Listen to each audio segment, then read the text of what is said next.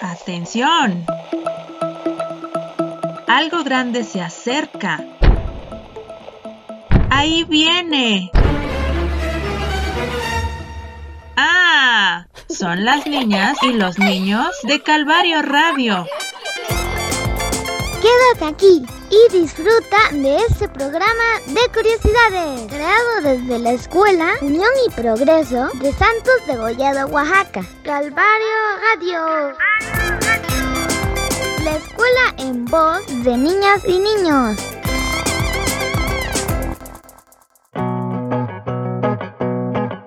Iniciamos el quinto programa de Calvario Radio, la escuela en voz de niñas y niños. Aquí en este micrófono les saluda la maestra Nancy, pero no estoy sola, me acompaña ni más ni menos que...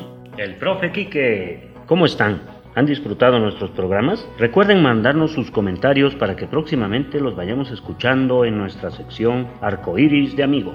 Nos encantará escuchar sus opiniones sobre este proyecto que estamos haciendo con mucho entusiasmo para ustedes y sus familias. Hoy no tendremos secciones. ¿Saben por qué? ¿Por qué? Porque hoy tendremos un programa especial.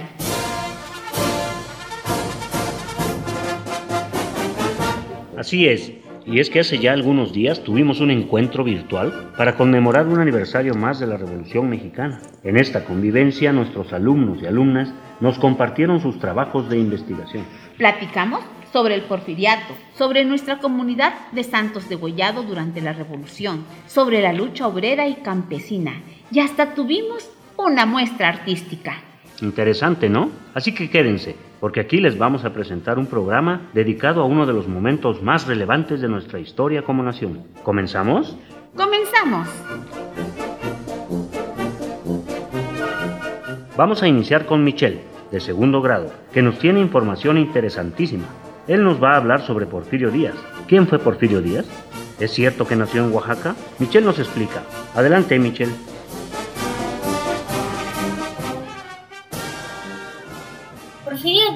Nació el 15 de septiembre en Oaxaca de Juárez. Fue un político militar y dictador mexicano. Organizó guerrillas contra los franceses. Su lema era orden y progreso. Durante su mandato inició la creación del Hospital General, creó la Universidad Nacional, mandó a construir las primeras líneas del ferrocarril, introdujo el cine y la bicicleta y pagó la deuda externa falleció el 2 de julio en 1915.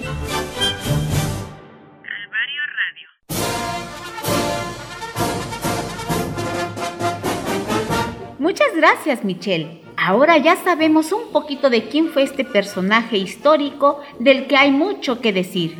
Por ejemplo, quedó huérfano de padre a los tres años de edad. También Trabajó como zapatero, carpintero, armero y maestro de latín para ayudar en la economía de su familia. A Porfirio Díaz le apasionaba escalar las pirámides de Teotihuacán. En una ocasión lo hizo a los 70 años de edad. También recibió un regalo de Tomás Alva Edison, uno de los primeros fonógrafos producidos por el inventor estadounidense. A la etapa de gobierno de Porfirio Díaz se le denominó porfiriato. ¿Qué sucedió durante este periodo? ¿Cuánto duró? Ese es otro tema que debemos conocer y para eso ha llegado Guillermo, de cuarto grado, quien realizó una exhaustiva investigación para que nadie se quede con dudas. ¡Excelente! Pues nos vamos rápidamente a escuchar a Memo para saber más.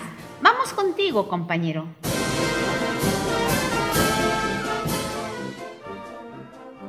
Buenos días compañeros, hoy les voy a hablar sobre el porfiriato.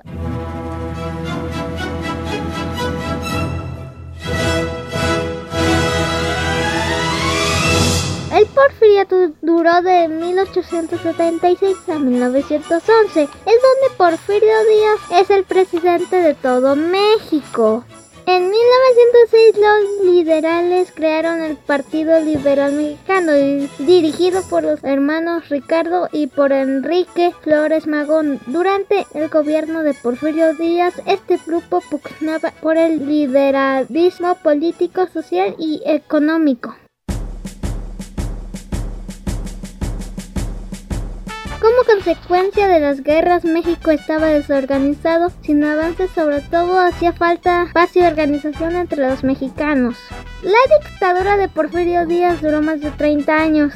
En 1910 se inicia la revolución. Francisco y Madero luchó con valor y ejemplar actitud. La socialidad mexicana disfrutó la relativa estabilidad interrumpida por rebeliones de campesinos contra la violenta dictadura. En la pacificación del país, Porfirio Díaz tomó como lema orden y progreso. Ciudad Juárez tomaron, batiendo al enemigo reprimieron a los trabajadores y obreros en sus huelgas, no hubo libertad de prensa. Las compañías deslindadoras quitaron a los campesinos sus tierras. En 1910 se crearon los latifundios y los campesinos sin tierras se convirtieron en peones. Porfirio Díaz dio facilidad a los estadounidenses y a los ingleses para comprar minas. Porfirio Díaz abrió camino, aumentó las vías ferrocarrilares y mejoró los puertos para transportar y explotar la producción.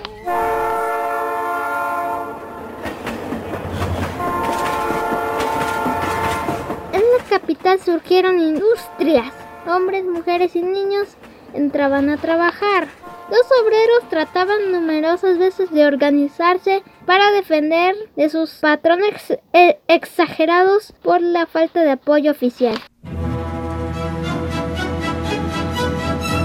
En esta época se construyó el Palacio de Bellas Artes, el edificio de correos, el monumento de la independencia, entre otros grandes edificios que podemos ver en la Ciudad de México.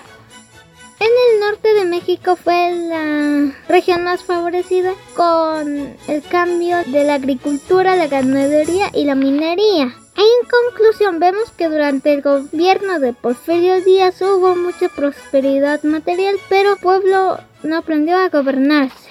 Y así la dictadura cayó estrepitosa compañeros, eso sería todo. Nos vemos la próxima. Adiós. Nuestra gran revolución. La escuela en voz de niñas y niños. Qué gran investigación. Gracias a Guillermo por compartir estos datos tan interesantes sobre el porfiriato. Por cierto, ¿sabían que durante esta etapa histórica llegaron a nuestro país diferentes inventos de comunicación y transporte muy novedosos para la época? El fonógrafo, el telégrafo y el teléfono son solo algunos de los medios de comunicación que fascinaron a la población mexicana en aquellos años remotos en que se usaron por primera vez. Y seguramente algunos de estos aparatos ni siquiera los conocen porque son muy antiguos. Pero Dania, Gael y Carla ya están aquí para hablarnos de estos increíbles inventos que llegaron a México durante el porfiriato. Y vamos a comenzar con Dania, que nos va a platicar acerca del fonógrafo. Si tú no sabes qué es eso, quédate. Dania nos enseñará.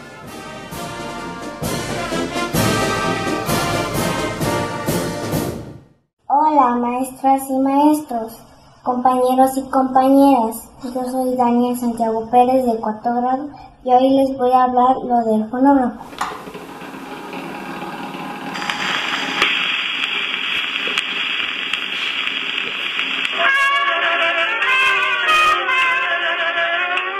El fonógrafo fue inventado en 1877 por Thomas Alva Edison. Consistía en un aparato capaz de grabar y reproducir el sonido. Tenía una base de madera la flor o el cono era de latón y un cilindro que reproducía el sonido.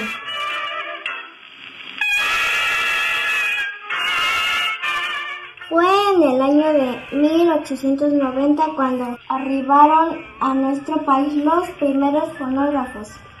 En el año de 1909, Tomás Alva Edison le dio como obsequio a Porfirio Díaz un fonógrafo y Porfirio Díaz le agradeció mandándole un audio a través del fonógrafo. El proyecto le sirvió a Porfirio Díaz para aprovechar las fiestas del centenario de la Revolución y probablemente para fines comerciales.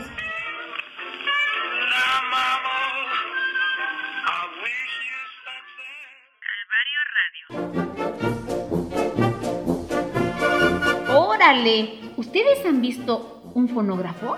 Búsquenlo en los libros o en internet. Está bien bonito.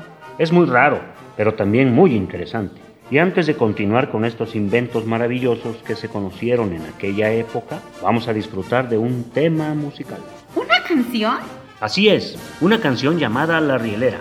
¿Y saben quién la interpreta?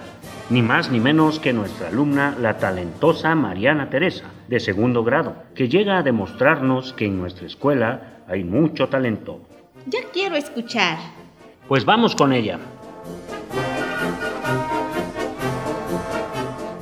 Voy a cantar la canción de la reilera. Yo soy reilera y tengo mi Juan. Él es mi vida y yo su querer.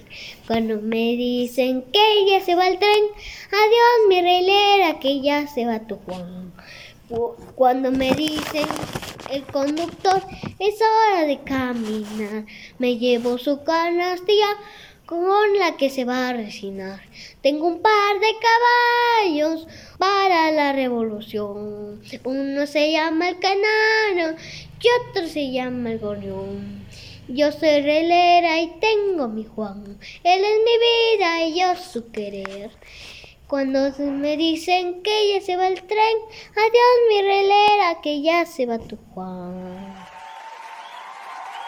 Qué linda voz la de Mariana. Ojalá se anime a cantarnos más temas para próximos programas. Sí, Mariana, qué bonito cantas. Y como ya nos emocionamos con esta parte artística, ¿qué les parece si escuchamos una canción? Y regresamos para seguir conociendo sobre los avances tecnológicos de la época. Esto es Como Villa y Zapata, del grupo Bándula. Que la disfruten.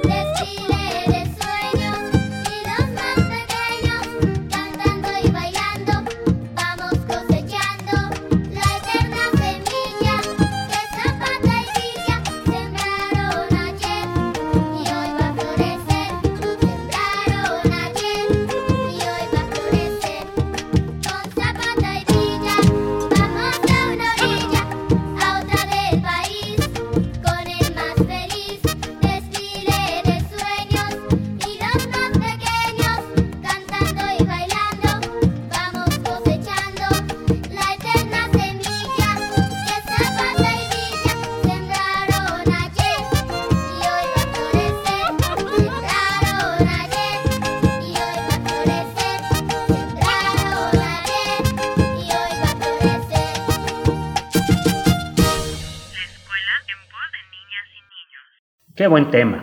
Villa y Zapata son dos de los personajes más emblemáticos del movimiento revolucionario. En nuestra materia de historia los vamos a encontrar bien seguido para seguir aprendiendo. Así es, profe Quique. Conozcamos a todos esos hombres y mujeres que han creado la historia de nuestro país. Y hablando de historia, sigamos conociendo acerca del surgimiento de estos inventos que llegaron durante el porfiriato y que han sido muy importantes en el desarrollo de los medios de comunicación que conocemos hoy en día. Escuchemos a Gael, que nos trae un reportaje que no te puedes perder. El telégrafo.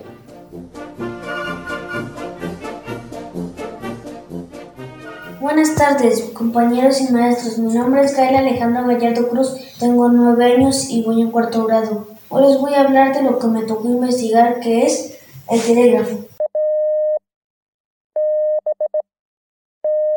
¿Cuántos años tiene que llegó el telégrafo? Tiene 166 años que llegó a nuestro país. ¿Qué significa el telégrafo? Sistema de comunicación que permite la transmisión de información por medio de impulsos eléctricos. Telegrafía es una palabra de origen griego que significa el escribir en distancia. El gobierno porfirista comprendió la importancia del telégrafo. El 5 de noviembre de 1851, que inaugura por el presidente Mariano Arista la primera línea telegráfica de Ciudad de México a Nopalócar, Puebla. En 1852, la línea se extendió hasta Veracruz. Gracias.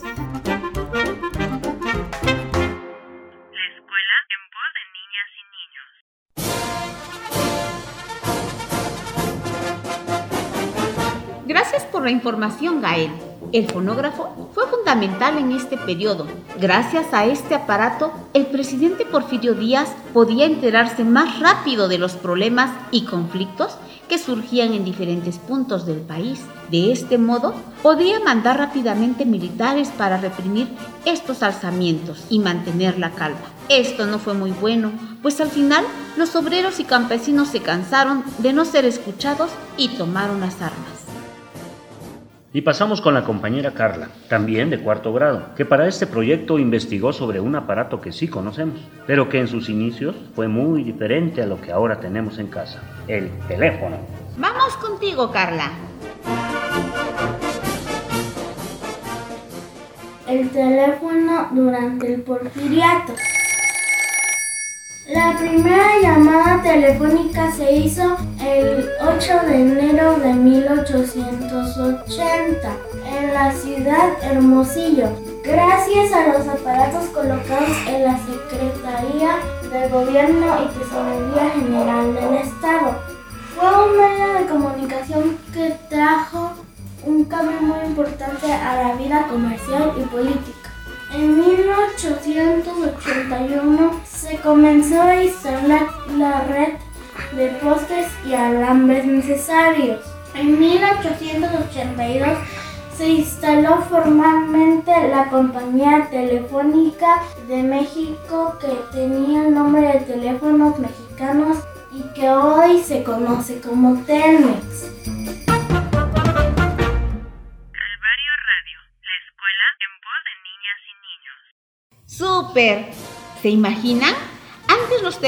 Tenían muchos cables y solo la gente muy, muy rica podía tenerlos en casa. Además, la comunicación era muy complicada porque esta tecnología apenas se estaba desarrollando. Ahora los teléfonos los llevamos a donde sea. Tienen pantallas y hasta internet, algo que en aquellos tiempos nadie imaginaba que podría pasar. Busquen fotos de teléfonos antiguos, se van a sorprender muchísimo.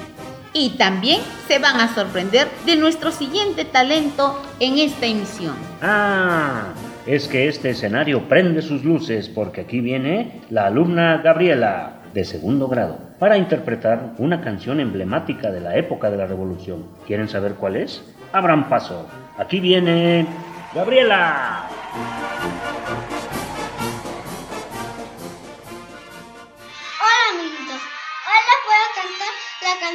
Marieta. No seas coqueta, porque los hombres son malos, prometen muchos regalos y lo que dan son puros palos. Su mamá dijo a Marieta, deja ya la pretensión, déjate crecer el pelo y el vestido tan robón, porque la mujer que tiene el vestido tan cortito, cuando llega a agacharse se le mira muy bonito. Marieta, porque los hombres son malos, prometen muchos regalos y lo que dan son puros. Adiós maestro, espero que esta canción me haya gustado. ¡Bravo! ¡Bravo, Gaby! Vaya que sí tenemos chicas y chicos talentosos en esta escuela de Santos de Gollado. Y ustedes no la vieron, pero Gaby baila como toda una experta. Así es, y por eso les seguimos invitando a que canten, bailes y aprendan de nuestra historia con ayuda de todo ese talento que todas y todos llevamos dentro. Y vamos a cerrar este programa con un tema muy interesante que mucho tiene que ver con la Revolución Mexicana y que no hay que dejar de lado. Ale, de quinto grado, nos trae una maravillosa explicación sobre la lucha obrera y campesina. Si quieren saber qué tiene que ver una cosa con la otra, vamos a dejar a Ale que nos explique y regresamos. Vamos contigo, Ale.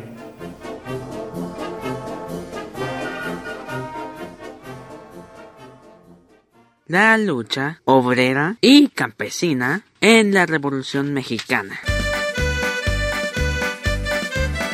Debido a los avances tecnológicos de los que nos han hablado mis compañeros de tercer grado y gracias a los materiales que se fueron descubriendo desde 1870 las industrias y las fábricas crecieron mucho se instalaban en nuestro país y necesitaban a muchos y muchísimos trabajadores. Los dueños eran de Estados Unidos, de Francia y de otros países. Ellos traían mucho dinero para construir fábricas y para contratar a muchos y muchísimos mexicanos para trabajar en ellas. El presidente Porfirio Díaz los invitaba a construir en México para dar trabajo a los mexicanos. Pero estos señores, dueños de las fábricas y de las máquinas, compraban terrenos enormes. Les quitaban a los campesinos su tierra y los volvían sus trabajadores pero les pagan muy pero muy poquito y los hacían trabajar demasiado. Tierra, tierra, tierra y libertad. Ocho horas de trabajo, mejor condición social. Gracias a las ideas de Ricardo Flores Magón y otros amigos suyos y campesinos aprendieron a organizarse y a pelear por sus derechos. Lo hacían a través de las huelgas. ¿Tú sabes qué es una huelga? Es cuando los trabajadores de una empresa dejan de trabajar y piden a sus patrones mejorar sus condiciones del trabajo. Y Francisco Villa apoyaba este ideal. Venustiano Carranza a México cumplió el 5 de febrero promulgó la Constitución. Esto no le gustaba al presidente Díaz, porque no quería que los extranjeros se fueran del país. En lugar de defender las personas de nuestro pueblo, mandaba a los militares del ejército para matar a aquellos obreros y campesinos que se rebelaban contra sus patrones. En 1906 y 1907, es decir, antes de la lucha armada, sucedieron dos acontecimientos muy importantes. En una mina de Sonora y en una fábrica de telas de Veracruz, los trabajadores se rebelaron contra sus dueños. Porfirio Díaz los mandó a encarcelar, golpear y matar. Y aunque las fábricas siguieron trabajando, después de eso fueron un ejemplo organización y lucha. Y Madero pedían a la reelección, con el plan de San Luis armó la revolución. Pues para 1911, en plena revolución, hubieron muchísimas y bastantes huelgas más. Todos ellos exigieron los derechos que tenemos hoy los mexicanos. Lo que ellos pidieron a sus patrones se incluyó como derechos en la Constitución de 1917. Esa constitución dio fin a la Revolución Mexicana y hoy sigue vigente. Algunos derechos que se ganaron con esas huelgas y con la posterior lucha armada fueron hombres y mujeres solo deben trabajar 8 horas. Los obreros y campesinos merecen un trato digno y un sueldo justo. Los campesinos pueden ser dueños de la tierra que trabajan. Los niños y las niñas no deben trabajar, entre otros derechos que están en la Constitución y que debemos seguir exigiendo que se respeten. Mejores salarios, no más explotación y todos gritemos viva la revolución, viva la revolución, viva la revolución.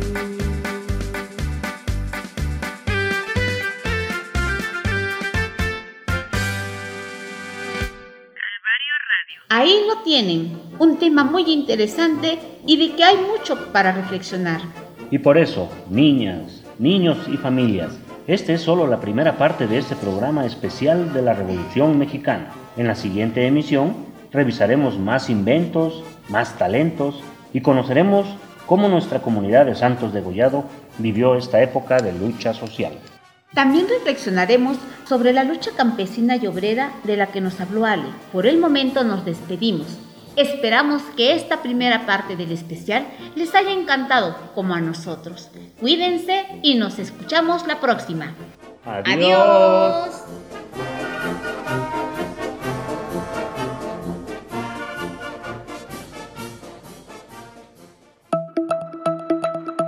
Calvario Radio. La escuela en voz de niñas y niños. Es una producción de la Escuela Unión y Progreso de Santos de Gollado, Oaxaca. Productora Mirna Ramírez. Hasta la próxima.